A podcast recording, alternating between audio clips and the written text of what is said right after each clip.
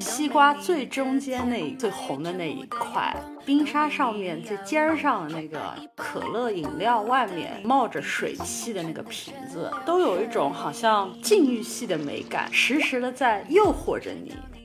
低欲望的夏天，有可能是一个克制的夏天。烟花的美就好像夏天的短暂和绚烂一样。你会觉得说，哦，我对一个东西的美好的爱好是我自己决定的，那它其实是你会受这个社会的审美的影响。那社会审美影响很多时候是被经济的一个发展所影响的。作为一个人，你要笑到最后，你要有善终。嘲笑别人，可能说啊，这个人晚节不保。为什么一定要以能不能保持一个好的结尾来评判一个人呢？听众朋友们，大家好，欢迎来到我们的频道 Miss Learning Curve。今天我又懂了，你真的又懂了吗？如果你对三十加的职场叱咤风云、苟延残喘、情场春风得意、无人问津，在外独当一面、义不当勇，在家厨艺精湛、番茄炒蛋的两位奇女子傻妞，感兴趣的话呢，请关注我们的频道，并且踊跃留言。我们在喜马拉雅、小宇宙、网易云都同步播出。哇后听众朋友们，大家好，我是仙儿，我是老周。先我问一个问题啊，嗯，如果说起夏天，你会想到什么？夏天，我觉得。我会就你你问的时候，我一下子两个场景，一个就是海滩，嗯，然后就是大家呃就比基尼的美女，然后大家就是在海滩上玩沙排啊，然后会喝那种很漂亮的饮料，就是那种上面撑撑一个小伞的那种，就是呃鸡尾酒，还有还有一个就是如果是城里的话，就有一种艳阳下，然后大家就是坐在外面吃饭。可能比如说吃海鲜啊，或者怎么样的那种场景，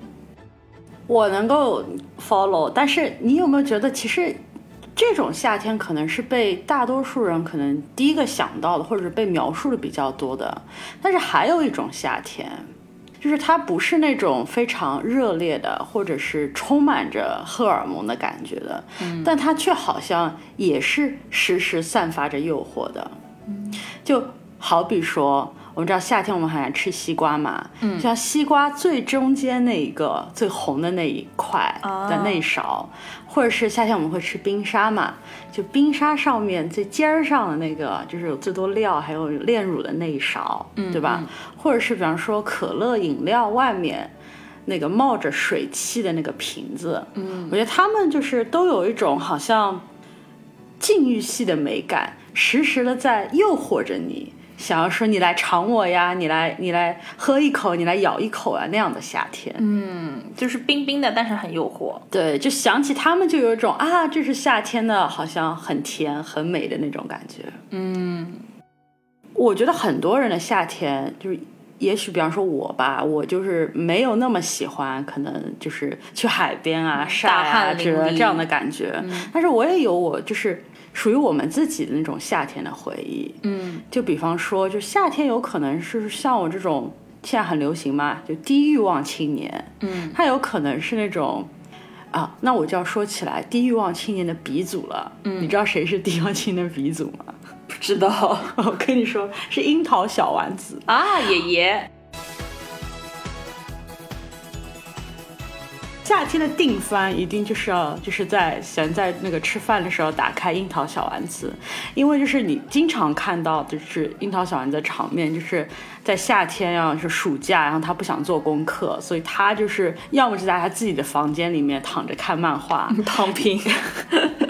要么就是他会说什么呃太阳晒着他，然后他在自己房间说今天好无聊，嗯，对吧？或者是他在那个庭院前的那个就是走廊里面躺着，或者是就是跟爷爷发牢骚说这么热怎么办什么什么样？我觉得他就是真躺平界鼻祖。嗯，然后我觉得就是像像他他樱桃小丸子当中有很多集都描述夏天嘛，但我觉得他的角度就很有趣。就比方说，他会有一集是讲说冷面，然后他就会说夏天就一定要吃到冷面。我觉得冷面有点像就是可能我们这里有什么凉皮啊之类的那种感觉，对吧？就是说夏天就一定要吃到冷面。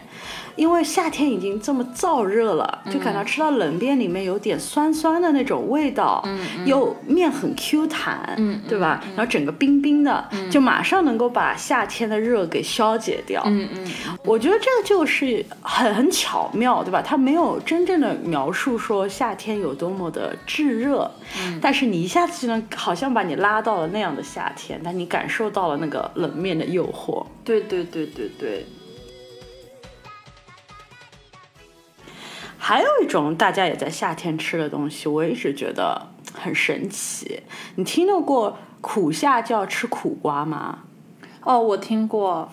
那你爱吃苦瓜吗？不，不行。你欣赏得来苦瓜的美吗？我觉得这个可能就是说我还不够成熟，这个审美还不在我这儿。就我我我我特地还查了一下，就是苦瓜到底该怎么吃嘛？我知道有种吃，对对对，冰镇苦瓜，它就是说，呃，通过冰镇的方式可以把它的苦适当的消减一些，然后这这有些人可能还会适当的蘸点蜂蜜啊之类的吃。其实我是试过冰镇苦瓜的，我觉得还是非常的苦。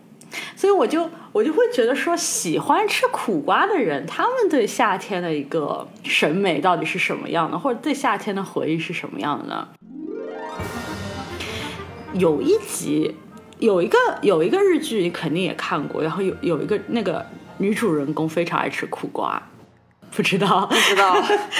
银之光你看过吗？啊，我超喜欢的，就是他和部长，对对对。阿，妹妹呀，非常喜欢吃苦瓜。你记得他第二季有一集？我记得他非常喜欢吃苦瓜。对对对对对对对对对对对对对。嗯，他第二季有一集那个角度也很神奇，他就是非常爱吃苦瓜，但是那个部长不爱吃苦瓜。嗯，我是部长派。对，然后他就是那集的主题其实是在教人说，就是当你已经表示再谈恋爱了，怎么跟另一半磨合？他就说，就是苦瓜就是要忍耐。就是他要忍住价值拔的老高的，他要忍住不吃苦瓜，就是苦瓜，要么就是苦瓜，要么就是拥有部长，两者不可兼得。嗯，他就有一种我很想吃苦瓜，但是为了部长你，我要忍耐住。嗯，但是 somehow 部长那那一集就是还去什么去别人家里或怎么怎么样的，让他觉得说我为了你这么辛苦的忍耐住不吃我最爱的苦瓜，嗯，然后你却在那边你知道做你想做的事情，就是为什么我。我要为了你忍耐，嗯，我觉得那个苦瓜忍耐和夏天，我觉得这个结合真的非常的巧妙。嗯，我我我在猜测啊，喜欢在夏天吃苦瓜的人，会不会就是喜欢那种，就是啊，在充斥着夏天的，比如说像甜的饮料啊、冰淇淋、奶茶这样的季节里面，有那种不一样的这种苦苦的味道，就是味蕾上的一种忍耐，会不会反而激发了一种？不一样的那个美味呢，而且我觉得忍耐和苦这种，就是说其实是是一个有深度的东西。嗯，可能甜或者刺激，或者比如说刚才说荷尔蒙激情是单一的外，是一个外向，但是可能是一个比较单一的，不管是情绪还是味觉。苦、隐忍或者说禁欲系，都是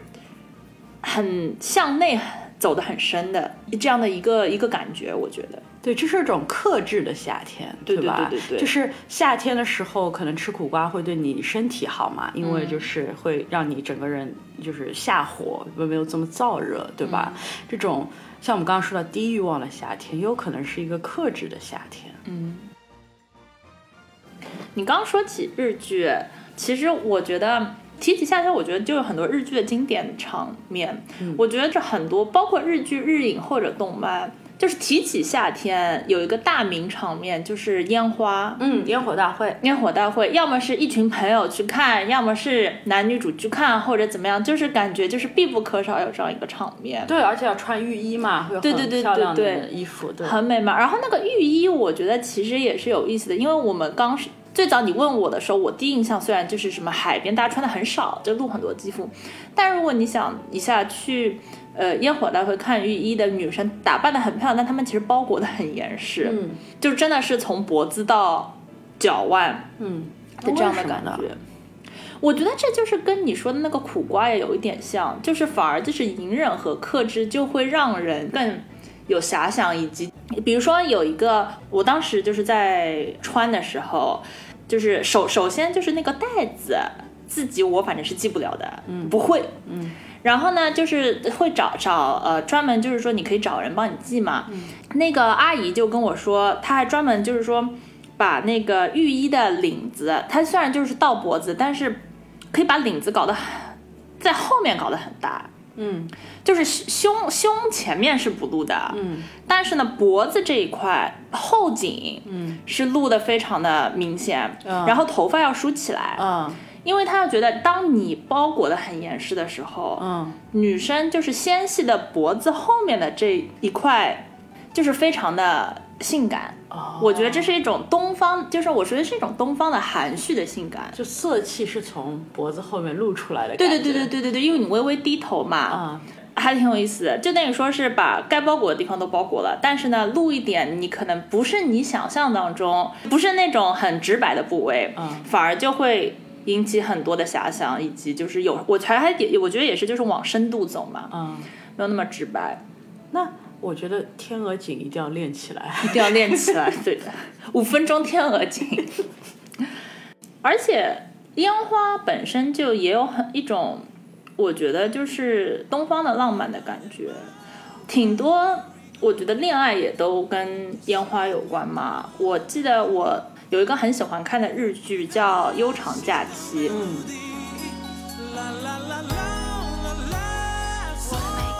它里面就是女主是米娜米嘛，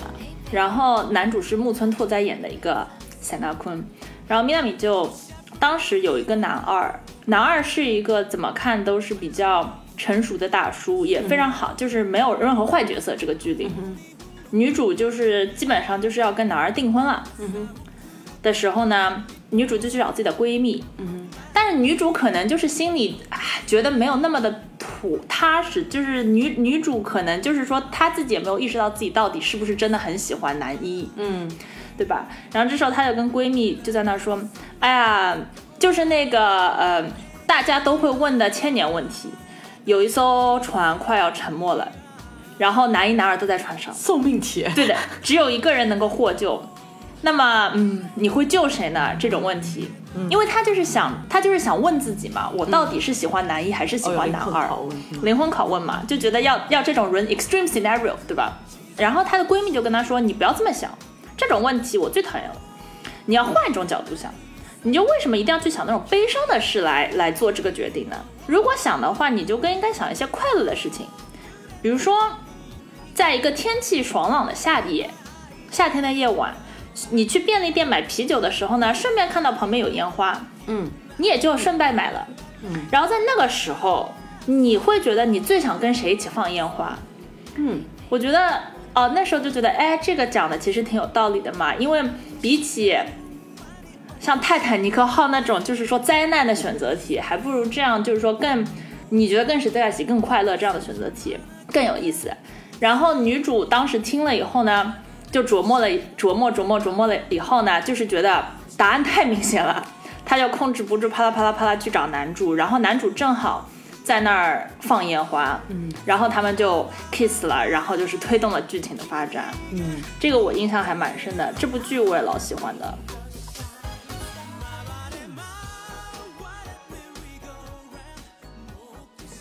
当然还有很多，我觉得我其实不知道出处，但是网上有一句很火的话，嗯，就是说是夏天的回忆就是浴衣、烟花和长泽雅美。哦，我也看了很多长泽雅美，就是跟夏天有关的电视剧和电影的。对的，就是老怀旧的。泪光闪闪是不是也有夏天？泪光闪闪？也是他，然后呃，求婚大作战里也是他有寓意嘛。对对对，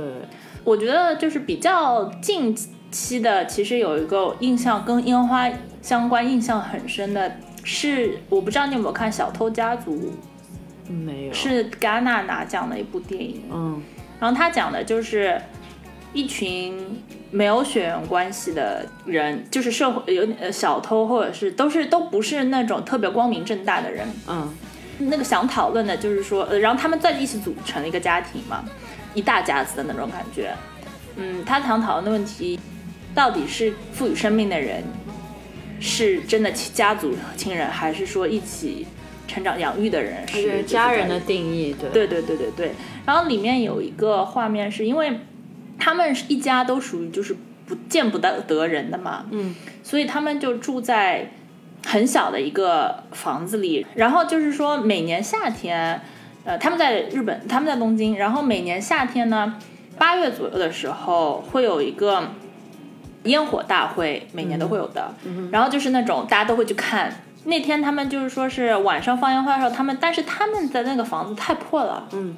就呃都不是什么高层什么的，他们就等于说有一种在地下还是什么的，然后所以往他们就想呃想去，即使想去没有窗嘛，想去看天空，也只能就是隔着像一线天一样。嗯的那种，就是他们的房子跟旁边又离得很近，所以只能就是说只能看到一点点的天，嗯，然后当然就是什么烟花都看不到的，但他们能听到烟花的声音，所以他们就一群人就是望着那一块一线天，一线天有天空的那一块，但其实什么都看不到，但是就好像很陶醉，觉得他们就是也参与了去看烟花大会的嗯。那感觉，也是那种寓意很深的情景。在同一片星空下，烟花的美就好像夏天的短暂和绚烂一样。哎，说起来，为什么烟花一定要在夏天放呢？哦，这个呃，我以前有看过，呃，我是有两个原因，一个是因为当时烟花可能作为一个技术开始民用，就是说大家会放的时候，可能是就是说战国江户时期，然后呢，当时就可能有很多木头房子。幕府那边有很多木头房子，不像现在是水泥钢筋嘛，所以呢，就是随便放的话就会引起火灾。嗯所以呢，当时就是说的是一定要在河边你才能放烟花，是当时就是幕府的规定。嗯当时又没有空调嘛，嗯，所以夏天很多人就去河边乘凉。哦，作为一个结果，就是变成夏天很多人就是在河边乘凉放烟花。第二是因为八月十五其实是日本的一个节嘛，哦，中元节，对对对对对对对的，它叫那个盂兰盆节。啊，然后呢，大致就是有点像清明节一样的感觉，对对对。对，就是仙灵会来，然后你要送走他们的时候是要点火，嗯。然后送走他们，然后所以就是烟花就是最大的火嘛，你都放到天上去的那个火，嗯，所以是当时也是政府开始就是说是放烟花来呃悼念呃就是仙灵，哦，然后就是这个传统就保留下来了，所以我觉得是有一种提起烟花就会想起夏天，嗯然后在夏天大家就会放烟花，嗯，变成了一个嗯，专属的记忆，对对对对对。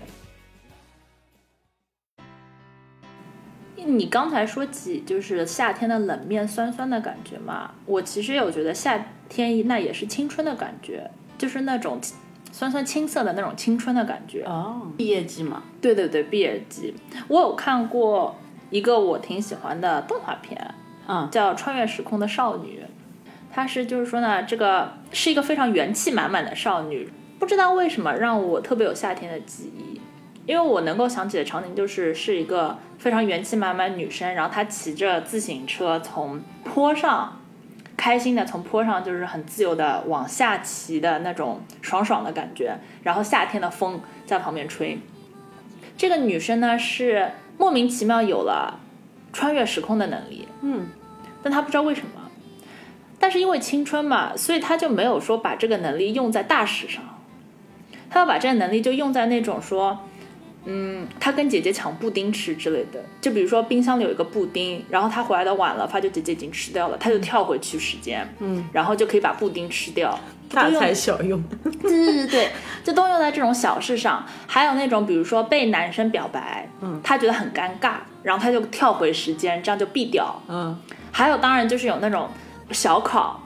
的时候，他要跳回去可以考得好一点，就都用在这种很小的事情上。但是其实呢，就是他这个能力，他后来就发现，其实就是说是他们同班的一个男生，其实是从未来来的，然后他这个能力是就未来人是有这个呃高科技。所以他只不过捡到了那个未来人的高科技装备啊，装备，对对对对。然后这个东西是有次数限制，他的他到最后一次都不知道。啊，对，然后他其实就是在不觉不不知不觉中把这个能力用完了，都用在这种布丁啊、什么这种抄作业啊这种小事上。然后，所以他最后是有一次，基本上是有生命危险的时候，就是从坡上下来的时候，他就从自行车坡上下来的时候呢，那个刹车失效了。嗯，然后这个时候就是那个未来的男生，呃，未来来的男生就是救了他，就停了时间救了他，但是就知道这个男生要回去，并且这个穿越时空的这个次数已经没呃最后了，嗯，所以男生就必定得走了。然后那个台词我是很感动的，就是男生跟他说，因为因为也是有爱情成分在里面的嘛，然后男生就跟他说我在未来等你。然后女生就在很积极的，但是边哭边说：“我好的，我一定会过去，我会跑着过去的。”我觉得这就是一种专属青春的那种懵懂的恋爱的萌芽，然后但是又分别了的感觉。对，一段就是夏天的青春小故事，一种感觉不得不分开。但是又充满着就是未来可以重聚的希望，对吧？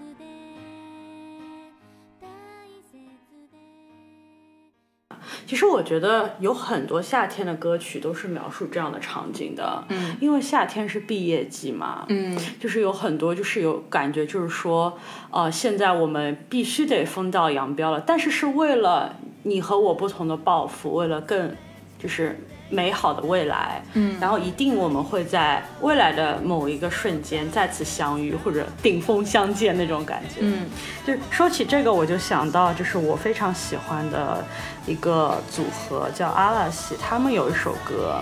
就是是我非常喜欢他们的歌词，我觉得描述的就是这样的一个场景，就他呃当中的歌词有说。当车轮开始转动，旅程即将开始。为了不再走散，将过去轻轻地拥在怀里。而且那那首歌还是有段 rap 的，然后是他们组合那个 Sakura 他非常有名的一个 Sakura rap，就是讲到说，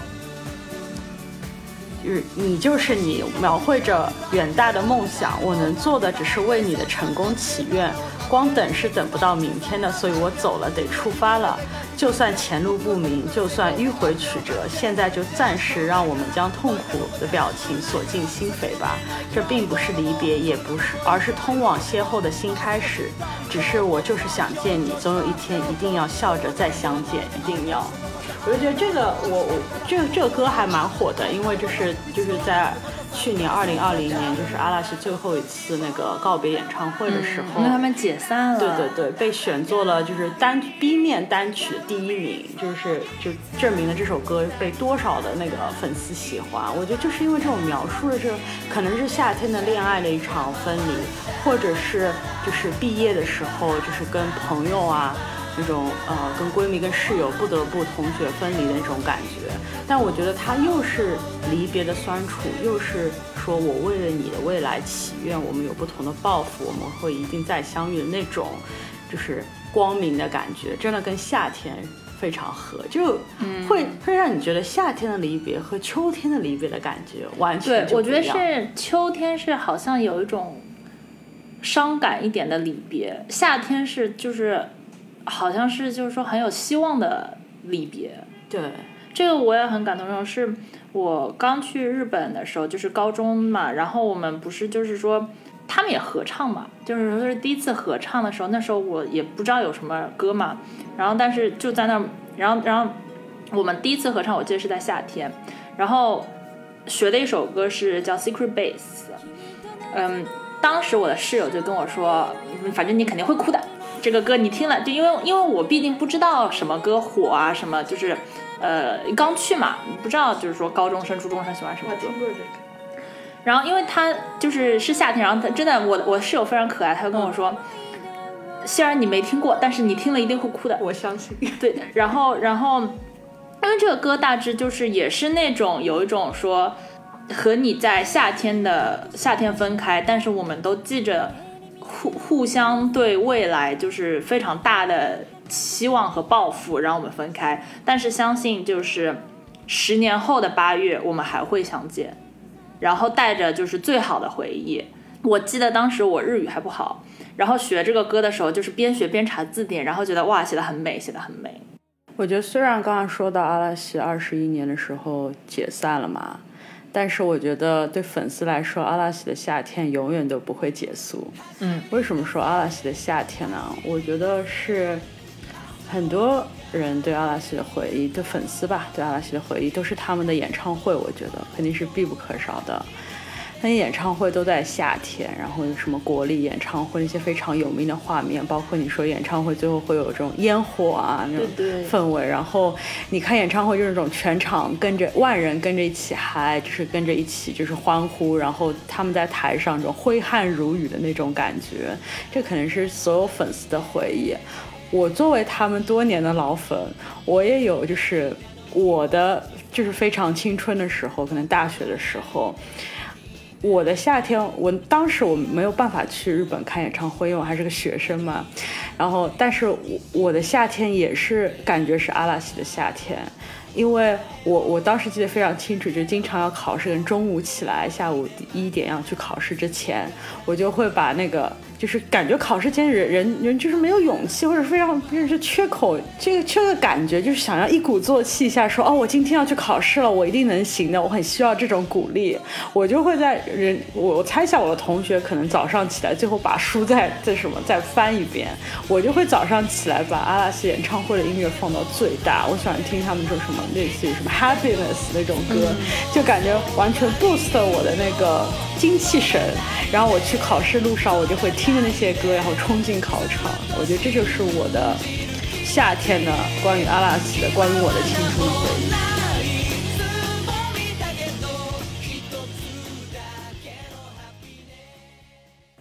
哎，这么说来，夏天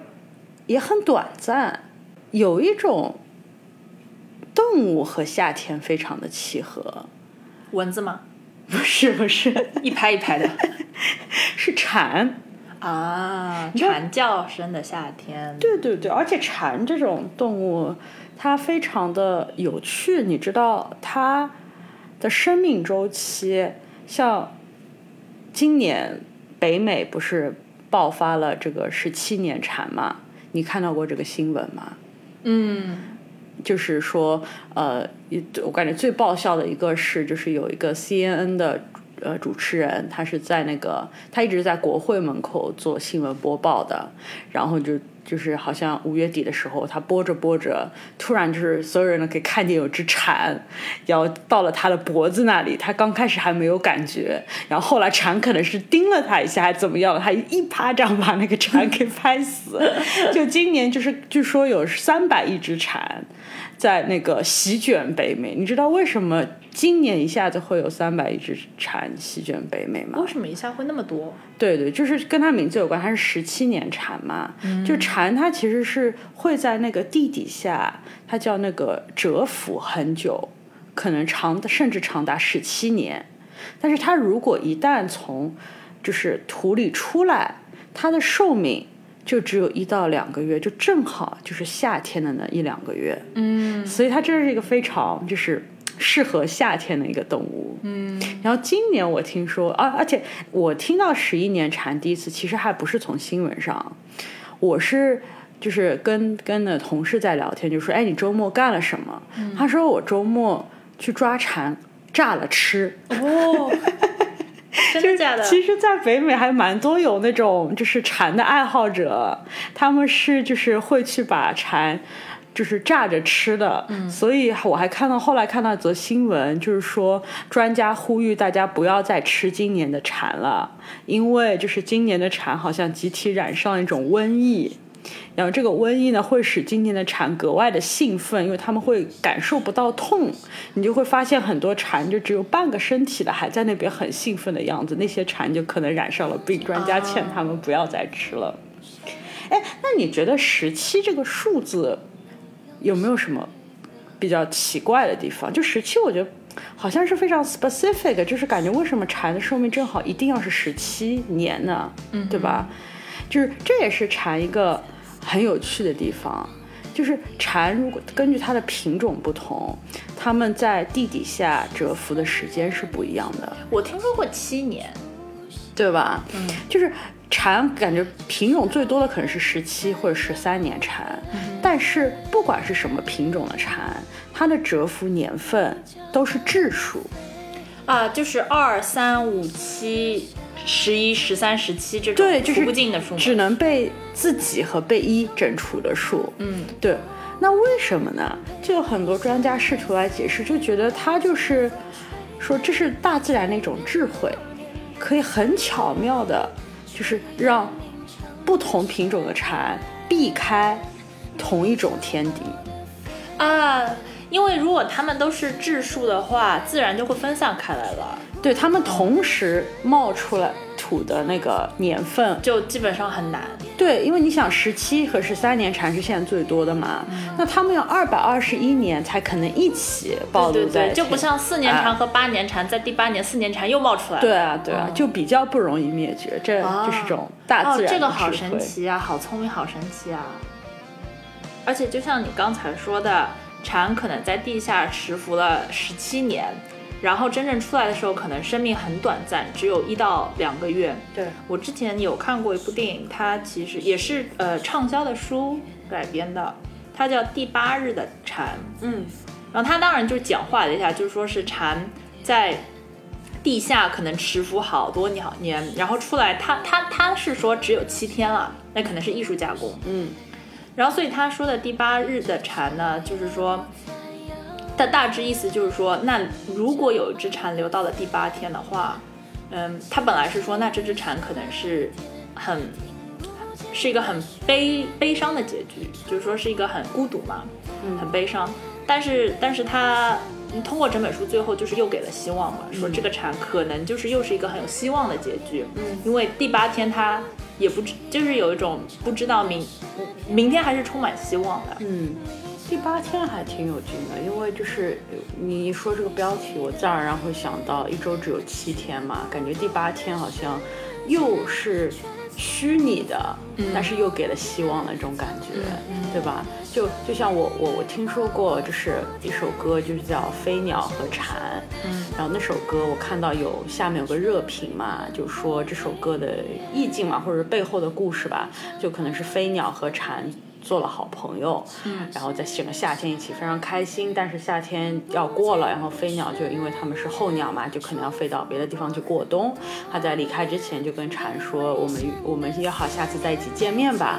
然后蝉就跟他说：“好的，那我们就在第五个季节的第三第十三个月，我们就再相见。”啊，就是异曲同工。对，然后飞鸟听得很开心就走了，但是其实大家都知道，没有第五个季节，也没有第十三个月，而且蝉的寿命就是会在那个夏天就终止嘛，但是它还是给了那个非常美好的一个希望希望是不是跟第八天是有点异曲对对同工？对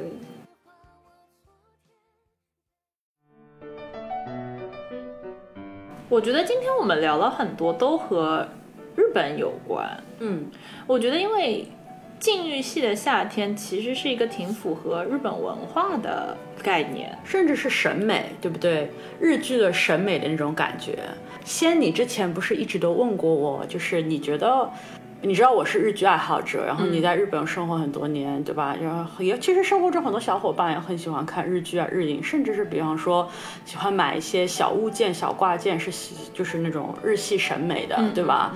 你不是之前一直问过我说，你觉得为什么这种审美会火起来吗？嗯，就我觉得可能原因有很多，就比方说很治愈系，对吧？因为现代人可能就是非常的忙碌或者身心疲惫，就很希望被那种萌啊可爱的东西所治愈，对吧？也有可能就是因为呃。比方说可爱风，它很多的可爱风很可能都是从日系这边刮过来的。但我自己觉得它其实是一个这个审美，它其实是有个凑巧的，跟一个经济现象有个凑巧的关联。嗯哼，就是日本不是在过去的二十年，他们就说什么衰败的二十年或衰落了二十年那种感觉嘛？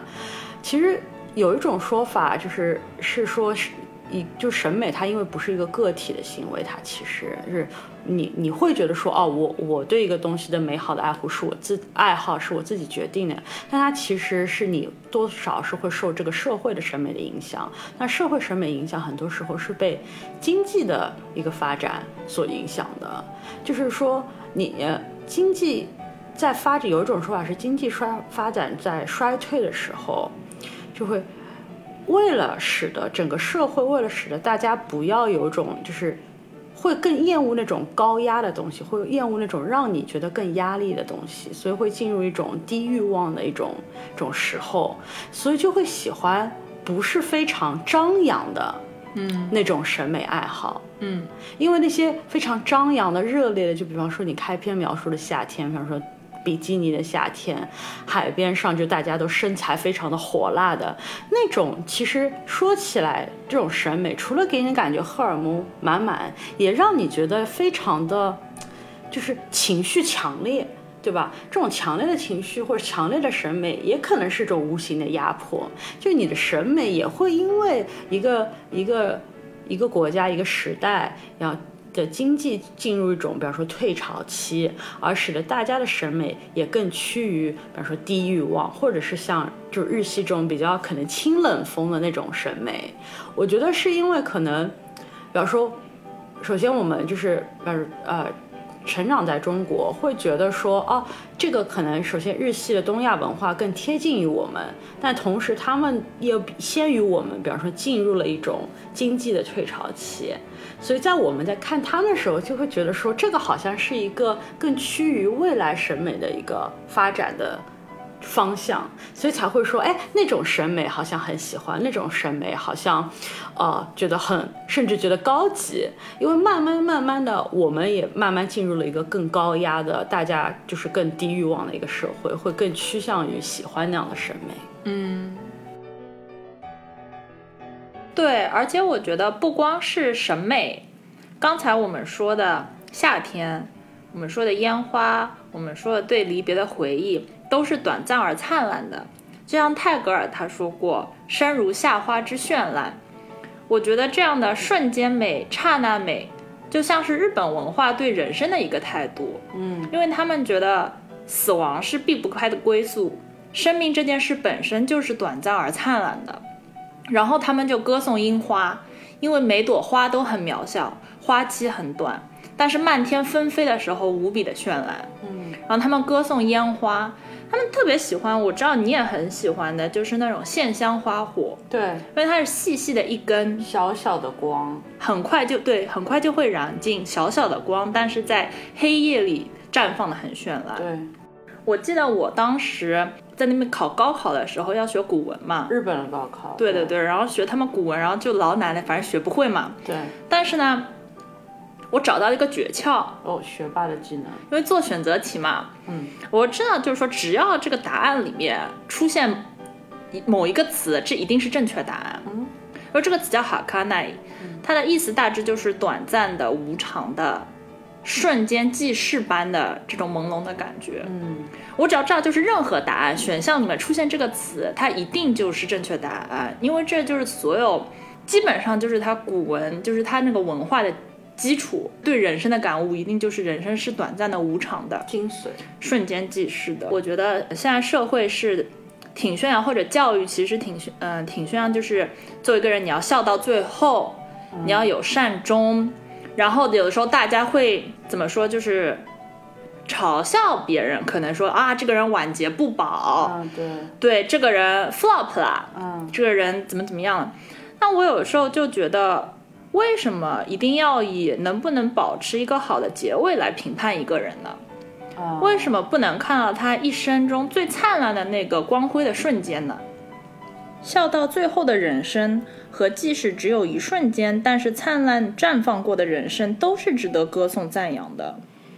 就像一百零五度的八月正午阳光下炙热的夏天，